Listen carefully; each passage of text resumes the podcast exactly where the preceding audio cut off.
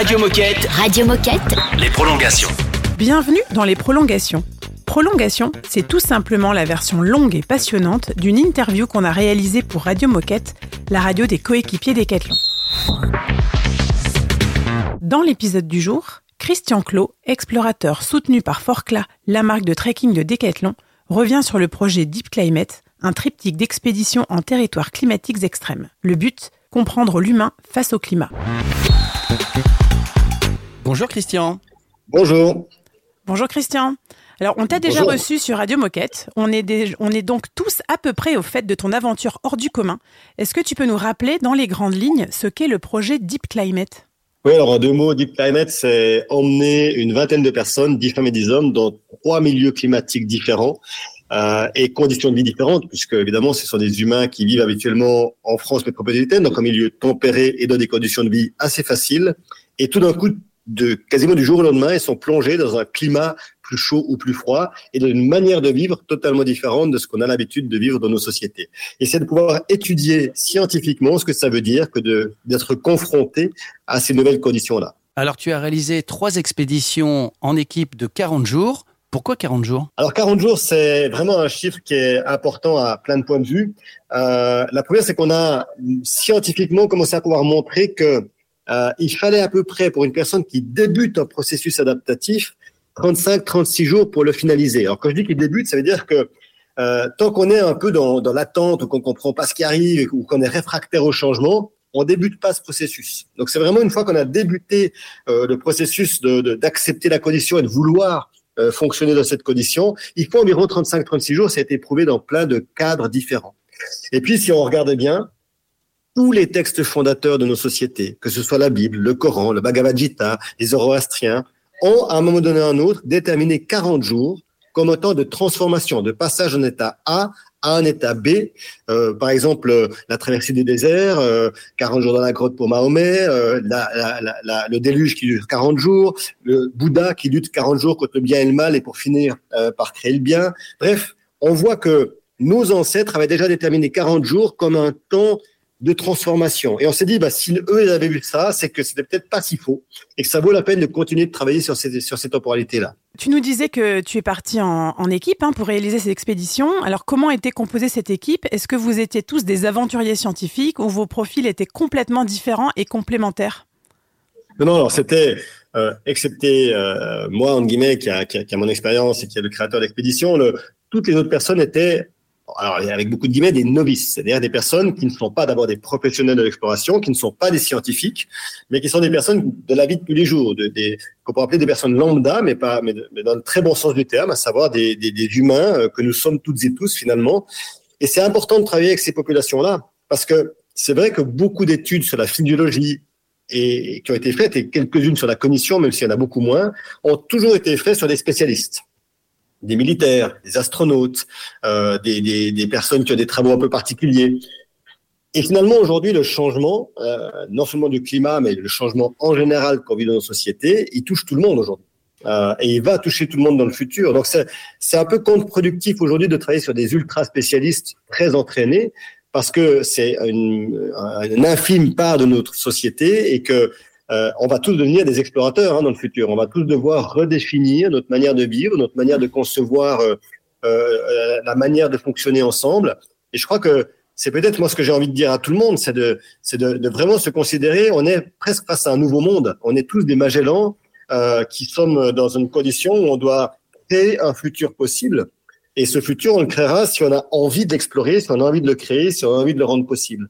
Et, et c'est ça qu'on qu'on essaie de déterminer. Et pour ça, il fallait mener des études avec des personnes qui correspondent à cette population-là.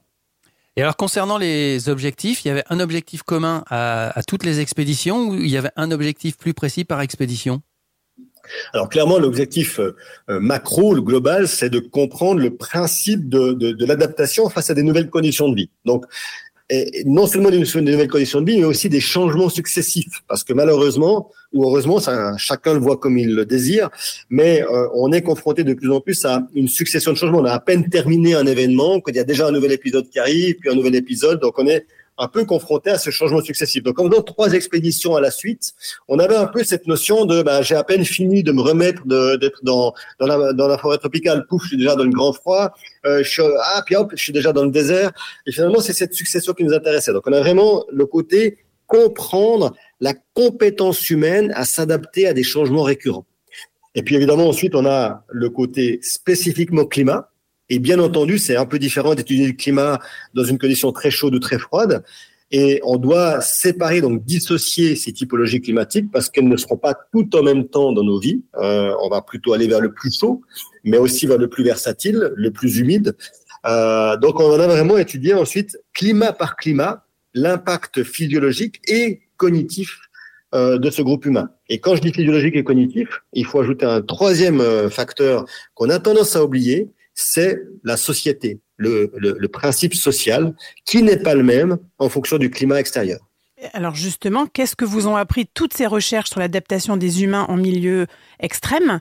Et quel constat, quelle grande conclusion est-ce que vous en tirez de tous ces mois d'expédition? Alors, il faut euh, malheureusement, euh, j'aimerais pouvoir vous répondre euh, et, et, satisfaire toutes les tous les auditrices et auditeurs qui sont qui sont là, mais on n'a pas encore les résultats. C'est-à-dire que malheureusement, il faudra des des semaines, des mois et peut-être même des années pour certains avant d'avoir les résultats. Mm-hmm. Ce qu'on a aujourd'hui, c'est des observations situationnelles. Donc, on peut déjà parler de ce qu'on a vu sur le terrain. Et ce qu'on voit effectivement, c'est trois choses.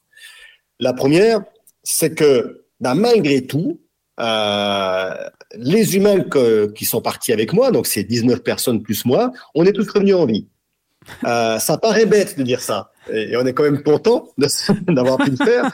Euh, mais quand je dis ça, je dis une chose importante, c'est que bien sûr, ces humains lambda, on les a un peu préparés, ils, ont, ils, ont, ils se sont entraînés un peu physiquement, euh, mais ce n'était en tout cas pas des surfemmes et des surhommes, comme personne ne l'est d'ailleurs. Et on est revenu de ces climats en bonne santé, avec très peu de problèmes, parce que on a on a mis en place des systèmes de fonctionnement sur le terrain qui le permettaient. Ça veut dire que bah, d'abord on peut faire face à des changements importants, on peut faire face à des climats nouveaux, et ça c'est important de le dire, parce qu'on a un peu tendance à oublier l'extrême capacité de l'humain à faire face à des changements. Donc ça c'est ultra positif. Deuxième chose, quand même, c'est que par contre c'est quand même difficile c'est dur, ces climats. Hein. Quand on parle de 45 degrés à l'ombre, pas seulement pendant quelques heures ou quelques jours, mais pendant plusieurs semaines, euh, le corps le, et, le cerveau, ils subissent, ils, sont contraints, ils, ils, font face à des difficultés fortes qui les fatiguent énormément. Donc, si ça devait durer beaucoup plus longtemps, ce serait peut-être difficile. Donc, on doit quand même essayer d'éviter ces climats. Ça, c'est le deuxième grand message. Oui, on a des capacités extraordinaires et il faut quand même avoir confiance en nous mais oui, il faut aussi essayer de, de réduire au maximum euh, la chaleur du futur, les, les tempêtes du futur et, et les climats humides du futur. Donc, on doit agir aujourd'hui pour l'éviter, parce que c'est quand même douloureux. Et c'est douloureux à deux niveaux. Bah, c'est douloureux en termes personnels. Hein. On n'est pas tous faits, on n'est pas tous égales par rapport à la chaleur ou au froid, ça c'est sûr. Euh, mais cognitivement, notre cerveau il souffre énormément. Euh, et puis il y a ce qu'on oublie un peu trop, et moi je l'entends quasiment jamais, et ça me choque un peu, la société n'est pas la même suivant la température. Nos sociétés aujourd'hui en France métropolitaine euh, et dans d'autres dans d'autres pays d'Europe qui vivent en climat tempéré vont éprouver des difficultés à se réajuster lorsqu'on sera face à des températures beaucoup plus élevées. Il va falloir mettre en place des moyens de fonctionnement, il va falloir mettre en place des différenciations d'horaires, il va falloir mettre en place peut-être des apprentissages pour que notre société continue de fonctionner dans ces climats-là, là où d'autres sociétés dans d'autres endroits du monde l'ont déjà fait parce qu'ils étaient déjà confrontés à ces problématiques. Donc voilà, ça c'est ce qu'on apprend vraiment de ces de ces études, c'est que euh, on peut, on doit quand même éviter et attention parce que le fait sociétal se transforme quand on est confronté à des climats différents. Alors justement, tu parlais de difficultés. Euh, Qu'est-ce qui t'a paru le plus difficile? Alors, ce qui est dit, alors, à titre personnel, j'avais déjà vécu des climats bien plus extrêmes dans des expéditions précédentes, donc je vais, je vais, je vais dire que les climats en tant que tels ne m'ont pas forcément beaucoup impacté, même si je dis ça, et évidemment, comme tout le monde, quand il fait 45 degrés, j'ai chaud, et quand il fait moins 35 degrés, j'ai froid. Euh, ça, il n'y a pas de doute. Mais je dirais, j'y étais préparé, euh, j'avais déjà vécu ça, et, et, et, moi, je suis plutôt bien dans ces, dans ces conditions un peu difficiles. Euh, la chaleur, pour moi, est quand même le climat le plus complexe. La chaleur sèche. Euh, la chaleur humide est, très difficile pour différentes raisons, mais finalement, on y trouve un espace de vie, on a une végétation, on a une, vie autour de nous qui nous permet finalement de considérer que bah, il y a quand même des, manières de s'adapter, de fonctionner dans ces territoires de, de forêt équatoriale. Par contre, la chaleur sèche, cette chaleur, cette chaleur qui désertifie tout, où il y a un manque d'eau chronique, euh, elle, elle est très violente parce que on sait tout le temps que si on perd notre eau, c'est fini. Euh, il n'y a aucune solution de, de fonctionner. On ne pourra pas vivre si on a perdu l'eau. Et ça, c'est intellectuellement, alors je dis pas qu'on y pense à chaque seconde, mais il y a, y a ce petit arrière-pensée en permanence de dire, mais attention, là, on est vraiment sur le fil. Euh, je peux pas me permettre l'erreur. Je peux pas me permettre de, de, de, de faire quelque chose qui serait contre-productif. Chaque geste doit être réfléchi, doit compter, euh, demande un effort. Mon corps est, est, en train de lutter comme un fou pour se thermoréguler, pour essayer de descendre un peu, de maintenir sa température, pardon, à, à, à 36-37 degrés. Bref, c'est un effort constant. Et j'ai trouvé, depuis, depuis que je mène des expéditions euh, dans, dans, les différents climats, que la chaleur sèche est de loin le climat le plus complexe, alors qu'aujourd'hui, on ne cesse de parler de risques par, par, rapport à la chaleur humide. Je pense que là, on manque énormément de données et, et il va falloir se remettre en question par rapport à ça. Donc ça, c'est pour le moment que tu as trouvé le plus difficile à vivre pour toi. Mais alors, concernant le, le meilleur moment, est-ce qu'il y a, après ces trois expéditions, est-ce qu'il y a un bon moment, un bon souvenir qui te vient spontanément en tête? Il y a du genre à voir. Oh, il y en a plein, il y en a ouais. plein. Alors déjà parce que parce que ces milieux sont beaux, ils sont merveilleux. Euh, vous savez, c'est on évolue dans des territoires très durs, violents, extrêmes, mais cette, ce même extrême, cette même violence qui, quelque part pousse euh, la condition à, aller chercher la, vie. Quand on imagine euh, certains, un animal qui vit dans, en plein désert et qu'on le voit tout d'un coup passer, hein, ça peut être un, lynx, ça peut être un, petit rongeur, un insecte. Euh, on se dit, mais comment tu fais? Qu'est-ce que tu fais là? Je veux dire, il y a des endroits quand même plus sympas sur la planète, quoi. Euh, donc on est vraiment là euh, face à des, à des, à des moments de, de, vie qui sont extraordinaires. Le paysage en tant que tel, tout le monde, il n'y a pas de doute, on adore les couchers de soleil. En tant qu'humain, on a toujours rêvé, on a toujours apprécié voir les levées de couchers de soleil. Mais quand vous êtes dans un désert et que tous les soirs et tous les matins, vous avez ce, ce moment extraordinaire où, où, tout d'un coup la vie renaît, puis ensuite la vie euh, se rendort. Enfin, c'est, c'est toujours très beau. Dans une forêt tropicale ou équatoriale comme on était nous, je veux dire, a, c'est impressionnant. Chaque, chaque endroit où on pose le regard est, intéressant et beau. Et en fait, on constate que c'est pas le problème de savoir s'il y a des belles choses ou pas des belles choses dans ces territoires. C'est vraiment la capacité du regard qu'on va avoir qui va faire la différence. Est-ce que j'ai l'esprit suffisamment libre pour apprécier euh, ces moments? Euh, Quand on est en souffrance, quand on est dans la difficulté, dans le dur, euh, bah, c'est vrai qu'on perd un peu cette capacité. Et le rôle du groupe, je crois, il est là aussi pour euh, pour aider à retrouver cette capacité, pour soulager un peu les autres, pour permettre que, à des moments, même quand ils souffrent, ben, on arrive à, les faire souffrir un peu moins pour qu'ils se raccrochent à cette capacité du beau. Et quand on commence à se raccrocher à cette capacité du beau, ben, finalement, c'est tout un processus qui se met en place. Moi, j'ai vu des gens, notamment à Laponie, être en souffrance terrible par rapport au froid, et quand même réussir durant la journée de progression quand il fait un peu moins froid, un peu plus chaud, à, à apprécier, à voir le paysage, à trouver bah, ah ouais cet arbre, ces traces de pas dans la neige, voilà. Donc quand on arrive à faire ça, euh, on a déjà fait un sacré bout en direction de la capacité à, à faire face aux situations. Quoi. Et alors même si tu as déjà un peu répondu à, à, la question, avec quoi toi tu reviens de, de ces aventures et comment s'est passé le retour à la réalité? Bah, Je reviens avec euh, bah déjà un immense, euh, un immense bonheur d'avoir fait ces trois expéditions, d'avoir finalement pu les réaliser. Hein. C'est moi, c'est un projet que je porte depuis longtemps. On avait fait la première sélection euh, des personnes en 2018, donc même pour ces personnes-là, ça fait un sacré moment que le projet est porté. On avait dû leur porter en 2019 pour des problèmes financiers. Ensuite, il y a eu, bah, tout le monde le sait, 2020-2021, les problèmes de la Covid. 2022, euh, début 2022, on devait être en Sibérie. Il y a eu la, le début de la guerre euh, de la Russie sur l'Ukraine. Donc, en fait, c'est un projet qui a, qui a, été beaucoup reporté. Et à un moment donné, on s'est souvent posé la question est-ce qu'on abandonne ce projet? Est-ce que c'est crédible de continuer? Et, et, on a persévéré. Alors, certains nous prennent pour des fous. Ils ont sans doute raison, mais on, on y est. On l'a fait. Et, et, la plus grande fierté que je peux avoir, et qui n'est pas due qu'à moi, parce que c'est dû à l'ensemble du groupe qui était là sur ce terrain, c'est qu'on a passé quand même un peu plus, on a passé 110 jours sur le terrain, 108 jours sur le terrain. euh, avec des personnes non euh, spécialistes de ces territoires, dans des territoires extrêmes. Ça représente plus de 2000 euh, jours, euh, si on cumule le nombre de jours individuellement, plus de 6 ans sur le terrain en réalité pour une seule personne, sans accident majeur, sans drame, sans grand problème.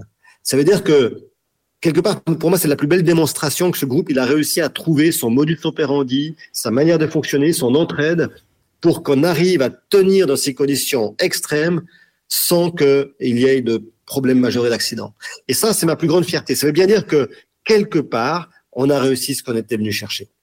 Euh, et, et, quand je repense à ce dernier instant où euh, le désert, ça a été un peu dur. Ça a été un peu dur parce que encore une fois, c'est un milieu où la chaleur sèche a tendance plutôt à éloigner les gens qu'à les rapprocher. Euh, on a eu plein de difficultés. Le, trajet qu'on avait prévu a été changé. On a, on a vu des belles choses. On a aussi eu des, tempêtes. On a tout eu dans ce désert. On a même eu de la pluie. On a eu, on a eu de la pluie. C'est, c'est complètement fou, mais ça, c'est un autre problème. Euh, et puis tout d'un coup, on arrive à une route qui était le, le, le, le, temps de finalité, ce moment où on allait quitter, terminer les expéditions. Et quand j'ai vu les visages de ces, de, ces 19 personnes, plus, je voyais pas le mien, mais j'imagine qu'ils étaient pareils. Donc, de ces 20 personnes de, qui à la fois étaient joyeuses, tristes, euh, plein de doutes, à la fois plein d'espoir. Ah, c'était tellement beau que, bah ouais, cet instant-là, euh, il restera gravé à, jamais dans ma mémoire. Euh, ces trois expéditions sont, sont donc terminées. Si tu devais les refaire, qu'est-ce que tu ferais différemment? Ou alors, est-ce que tu, tu les referais exactement de la même façon? Oh, alors, je dirais, bah, il y a plein de choses qu'on pourrait faire différemment. Je pense qu'on changerait la, la, la, le mode de sélection. C'est vrai qu'on a sélectionné des gens avant d'avoir finalisé la préparation du programme. Donc, euh, euh, au moment où il fallait, au moment où on avait déjà les équipes, on n'était pas tout à fait prêt à partir. Donc, je pense que euh, et puis après, avec tous les événements qui s'est passé, bah, finalement, ça a beaucoup repoussé. Donc, je pense que euh, on aurait peut-être changé ça. Après, malheureusement, on pouvait pas prévoir que euh, le monde a nous apporter une Covid, une guerre et tout ce qui va autour. Donc, ça fait partie du jeu. Mais voilà, D'autres choses, euh, je, je suis pas sûr qu'on changerait. Alors on changerait certainement aussi. On a pris des risques avec, euh, euh, on a pris des risques la manière de. On a vraiment créé un groupe varié avec tous les profils possibles et imaginables de typologie socio-professionnelle et tout. c'est utile pour les études, c'est pas toujours facile non plus sur le terrain. Euh, mais en même temps, ça fonctionne. Donc, c'est que c'est que c'est peut-être pas si mal. Euh, je ne sais pas vous dire aujourd'hui, à part cette notion de, de, de, peut-être retarder un peu le, le, début de la sélection, je suis pas sûr que on changerait grand chose. Euh, évidemment, comme toujours, on peut se dire j'aurais aimé avoir plus d'argent parce qu'on aurait facilité certaines choses. Mais enfin bon, c'est toujours pareil. Si on attend d'avoir plus d'argent, on fait jamais rien. Faut être euh, clair. Il euh, n'y a pas une chose qui se fait aujourd'hui où il y a tout qui est, qui est parfait. Moi, moi, je crois que on avait un équipement qui était extraordinaire à tout point de vue. Il euh, n'y a pas d'équipement parfait pour ces conditions, de toute façon. C'est-à-dire, c'est difficile, c'est des conditions violentes. Donc forcément, les équipements ils souffrent. Donc on peut toujours se dire, mais tiens, on aurait pu avoir mieux. Mais non, il n'y avait pas mieux. On, a, on avait les meilleurs équipements qu'on puisse savoir. On avait une équipe euh, euh, avec toute sa diversité, toute sa complexité, qui quelque part représentait une compétence assez étonnante de diversité aussi pour s'entraider. On avait euh, des études. Alors oui, voilà, je. J'aurais aimé aller plus loin dans les études scientifiques, non pas parce qu'on n'a pas été loin, mais parce qu'aujourd'hui, euh, la société, le monde aujourd'hui, ne manque d'équipement pour faire des bonnes études sur des terrains complexes. Je veux dire un truc, euh, et c'est ultra choquant. On est en 2023, on sait toujours pas avoir des produits qui tiennent le choc à des températures complexes, qui sont capables d'aller dans l'humidité et dans la chaleur, euh, qui, qui surtout s'abstiennent d'être forcément connectés. Aujourd'hui, la plupart des outils scientifiques doivent être connectés à un réseau pour fonctionner. Euh, eh ben, je veux dire, le réseau, il n'existe pas dans ces territoires-là euh, et ainsi de suite. Donc en fait, on, est en manque énorme de compétences, d'études euh, basiquement sur les outils aujourd'hui. Et ça, moi, ça me choque tous les jours. Je me bats avec les fabricants euh, tous les jours. Évidemment, comme c'est pas un marché porteur, ben ça les intéresse pas. Donc voilà, on, devrait pouvoir faire mieux, mais mais bon, tout ce que je vous dis là, c'est prise de détail parce que la réalité, c'est que avec le recul, quand on voit les choses, encore une fois, euh, moi, ça a été vraiment un, un truc qui m'a qui, qui m'a sauté aux yeux à un moment donné. Je me dis, mais quand même, on a emmené. J'étais sûr, et c'est terrible de dire ça, mais je me dis, mais on va avoir forcément au moins une jambe cassée, quoi. Euh, je veux dire, euh, c'est, enfin, ça n'existe pas, passer six ans de vie dans des, dans des conditions très complexes sans, sans, sans le moindre accident. Euh, le fait que ça se soit passé comme ça, bah, me dit, finalement, on peut critiquer certainement beaucoup de choses, on peut questionner plein de trucs. Je pense que si quelqu'un étudiait la manière dont on a fait des choses, il aurait plein de choses à dire. Ah, il, ne fallait pas faire ça, il fallait pas faire ci. Bien sûr, mais le résultat, il est quand même ça a marché. Et alors, à notre époque où le, enfin, les questions du changement climatique sont, sont omniprésentes, voire euh, anxiogènes, euh, je vais te poser une question à laquelle euh, tu répondras peut-être pas, ou, ou qu'on a, ou peut-être qu'on a tous la réponse en nous. Euh, est-ce, est-ce qu'on peut être optimiste, docteur? Alors, je crois qu'il faut, en tout cas, pas être pessimiste. Déjà, parce que tout simplement, le pessimisme ne construit absolument rien. être optimiste, ben je ne sais pas s'il faut être optimiste. Il faut être réaliste. Il faut être réaliste. La condition d'aujourd'hui, euh, elle est dure. Les pronostics pour le futur sont assez violentes, euh, mais ça ne reste pas moins que des projections, euh, des calculs, des extrapolations de données qu'on a aujourd'hui, qui ne sont pas fausses. Hein. Attention, je suis pas du tout en train de dire que les, les, les travaux comme celui, ceux du GIEC ou autres sont faux. Ils sont tout à fait justes ils sont réalistes, mhm. mais ils disent quand même une chose très simple. On peut encore faire en sorte que le pire n'arrive pas. Et si on fait les bonnes actions, non seulement ben, ça va stabiliser, même si ça mettra un peu du temps, mais ça va améliorer. Et je dirais même qu'aujourd'hui, il y a des nouvelles études qui commencent à venir qui montrent que ben, peut-être ce serait pas si pire que ça si on arrivait aujourd'hui à faire les bonnes choses pour réduire les impacts. Et je dirais qu'on a un petit peu vu avec la Covid, hein, quand d'un coup, pendant quelques mois, tout s'est un peu arrêté. On a vu la vie renaître à une vitesse hallucinante. On a vu des, animaux revenir dans les villes. On a vu euh, donc on voit bien que ça peut aller très vite, mais il faut agir. Donc, je dirais, moi, je suis, réaliste et, et avec une forte envie. Je me dis une chose toute simple je suis en vie. Vous êtes en vie. Les gens autour de moi sont en vie. Tant qu'on est en vie, on peut agir, on peut faire, on peut mettre en place. Donc, tant qu'on a un souffle de vie, on doit faire les choses pour améliorer le futur. Euh, et à chaque fois qu'on baisse les bras, à chaque fois qu'on se dit c'est trop tard, à chaque fois qu'on se dit euh, la tâche est trop grande, à chaque fois qu'on se dit c'est à quelqu'un d'autre de faire, pas à moi, euh, à chaque fois qu'on est dans cette position-là, alors oui, on enlève une petite part de possibilité au futur. Donc, ne soyez ni pessimiste ni optimiste, soyez suffisamment réaliste pour comprendre qu'aujourd'hui, on a un problème, mais que ce problème a des solutions et que ces solutions ne passeront par trois choses. La première, bah oui, il y aura des besoins technologiques, il y aura des besoins de modification des structures des bâtiments, il y aura besoin certainement de nouvelles législations, mais il y a surtout besoin que les humains, tous autant que nous sommes, et je m'inclus dedans, nous changions notre comportement, que nous comprenions que on ne doit pas attendre d'avoir le drame ou le changement profond pour commencer à agir, que l'action, elle est aujourd'hui pour éviter ce drame et ce changement profond. Voilà. Bah, merci beaucoup, hein, Christian, pour ce partage plus que passionnant. Euh, avant dernière question, c'est quoi la suite de ces expéditions?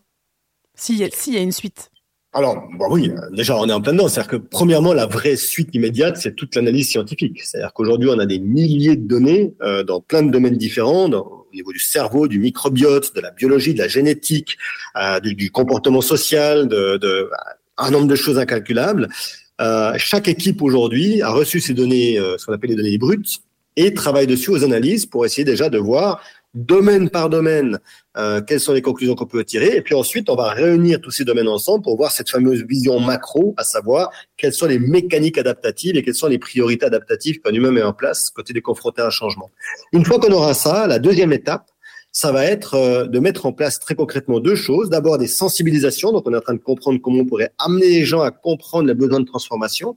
Notamment, on sait aujourd'hui qu'il faut des sensorialités, des, ressentir quelque chose pour avoir envie d'agir. Donc, on va mettre en place des, solutions pour faire ressentir afin que l'humain puisse agir. Et puis, bien sûr aussi, euh, mettre en place des, préparations, des éducations, euh, peut-être essayer de, de s'attaquer, euh, ce sera ma, première, ma prochaine expédition d'envergure au système scolaire français. Autant dire que euh, j'ai traversé les endroits les plus difficiles de la planète et ce sera sans doute euh, des petites préparations ridicules par rapport à l'ampleur de la tâche de vouloir faire changer l'éducation nationale, mais on va s'y atteler parce que c'est nécessaire aujourd'hui, parce qu'on peut dire ce qu'on veut, on peut mettre en place des technologies qu'on veut, on peut mettre en place les lois qu'on veut. Si on ne change pas la manière de percevoir notre monde et le futur dès l'éducation euh, de la prime enfance, on n'a aucune chance. Donc, il faut vraiment aller là-dessus. Euh, donc, ce sera ça la suite de Deep Climate. Puis, bien entendu, euh, on va continuer nos études. Ça suffit pas, ce qu'on a fait, ça suffit jamais. Donc, on va continuer certainement dès l'année prochaine de refaire des travaux dans des déserts. On aimerait refaire des travaux euh, sur le temps dans le cerveau, donc certainement dans des grottes. Euh, il y a toujours les travaux que je veux continuer à mener sur l'adaptation et, l'aide aux, aux, personnes en migration qui ont tout perdu chez elles et qui se déplacent. Donc on a on a euh, beaucoup de travaux à, à, à, mettre en œuvre encore parce que bah malheureusement de manière générique, mais presque heureusement pour nous en tant qu'institut spécialisé sur la capacité humaine d'adaptation, la notion adaptative va devenir prépondérante dans le futur, et ce, pour l'ensemble des humains de la planète. Et alors, dernière des dernières des, des questions, est-ce que tu aurais un mot pour les collaborateurs Decathlon qui nous écoutent? Bah, Déjà, euh, j'ai envie de vous dire euh, euh, que nous, on a utilisé euh, une certaine gamme de produits Decathlon, euh, principalement pour classe, mais pas que, parce qu'on a aussi utilisé d'autres matériaux, parce que c'est ça la, la force de Decathlon, c'est d'avoir un panel de choses extrêmement vaste et qu'on a été extrêmement satisfait. Donc aujourd'hui, je crois qu'on peut euh, se dire qu'on peut être fier euh, des produits qu'on a et que vous avez euh, dans les magasins Decathlon, des tissus, euh, des tissages, de la manière d'envisager de, les choses. Euh, ça, c'est déjà une chose. C'est-à-dire que euh, Aujourd'hui, si on veut créer le futur possible et la, ce qu'on appelle la sustainability, hein, la, la, durabilité, ben, il faut des produits qui soient euh, de qualité, assez solides, qui tiennent le choc dans le temps euh, et qui ne doivent pas changer tous les trois jours. Et ça, ben, c'est en train de, de, devenir le cas pour Decathlon et je trouve ça extrêmement, extrêmement beau. Euh, et, et, et, je crois qu'aujourd'hui, euh, il faut adhérer à toute la politique, toute cette politique qui s'est mise en œuvre depuis maintenant deux trois ans et, un peu plus et qui va continuer sur euh, la réparabilité, sur euh, sur euh, la réduction des, des colorants, sur sur un, certain nombre de, domaines sur lesquels Decathlon s'engage, sur la la, les, la, la société en évitant de, de fabriquer n'importe où, n'importe comment. Bref, il y a énormément de choses aujourd'hui dans un monde où, où, je trouve que les entreprises euh, continue pour certaines de ne pas jouer le jeu puis d'essayer de, de, se cacher derrière des paravents euh, pour continuer de faire des choses aberrantes. C'est pas le cas de Decathlon. Euh, donc je pense qu'il peut y avoir une immense fierté là-dedans, une immense fierté de, de, de travailler dans, dans, une entreprise qui a ces, valeurs-là. Je le dis pas euh, parce que je suis avec vous à Radio Moquette, mais parce que je le pense vraiment. Euh, et puis la dernière, le dernier point, c'est que ben le, le, le, futur plus chaud, plus complexe, il va demander des, des, des habits adaptés, il va demander des tissus adaptés. Euh, et, quand on voit aujourd'hui euh, le centre de développement euh, Decathlon qui s'est équipé de chambres climatiques, qui s'est équipé de systèmes pour étudier les mouvements et tout ça, pour avoir les tissus qui sont correspondants aux besoins, ben je pense que demain vous n'habillerez pas seulement les sportifs, mais vous habillerez aussi les, personnes dans la vie de tous les jours parce que ce sera les bons outils pour le faire. Et, et ça, c'est vraiment quelque chose sur lesquels on peut on peut s'appuyer. Donc euh, je crois qu'il faut y avoir, il faut, vous pouvez avoir euh, euh, aujourd'hui une immense fierté parce que euh, toutes ces notions-là, elles sont pas vraies partout et il faut les chérir. Bah, écoute, merci beaucoup, merci beaucoup, Christian. Une nouvelle fois, bravo, bravo, bravo. Et merci. merci pour ton retour passionné et passionnant. Donc moi, je retiens que face à ce nouveau monde, on peut tous devenir des explorateurs et que bah, il faut être optimiste et que tout est encore possible. Exact. Merci beaucoup, fait. Christian. Bah, merci, merci Christian. Et à quand bientôt. tu veux sur Radio Moquette. Merci. Radio Moquette. Radio Moquette. Les prolongations. Nous espérons que vous avez pris autant de plaisir que nous à écouter le récit de Christian Clot. Pour en savoir plus sur la collaboration avec Forcla, écoutez l'émission Radio Moquette numéro 1751 du 2 octobre. Pauline nous parle de Christian et de la suite du projet qui vient tout juste de prendre fin. À bientôt pour un nouvel épisode de Prolongation.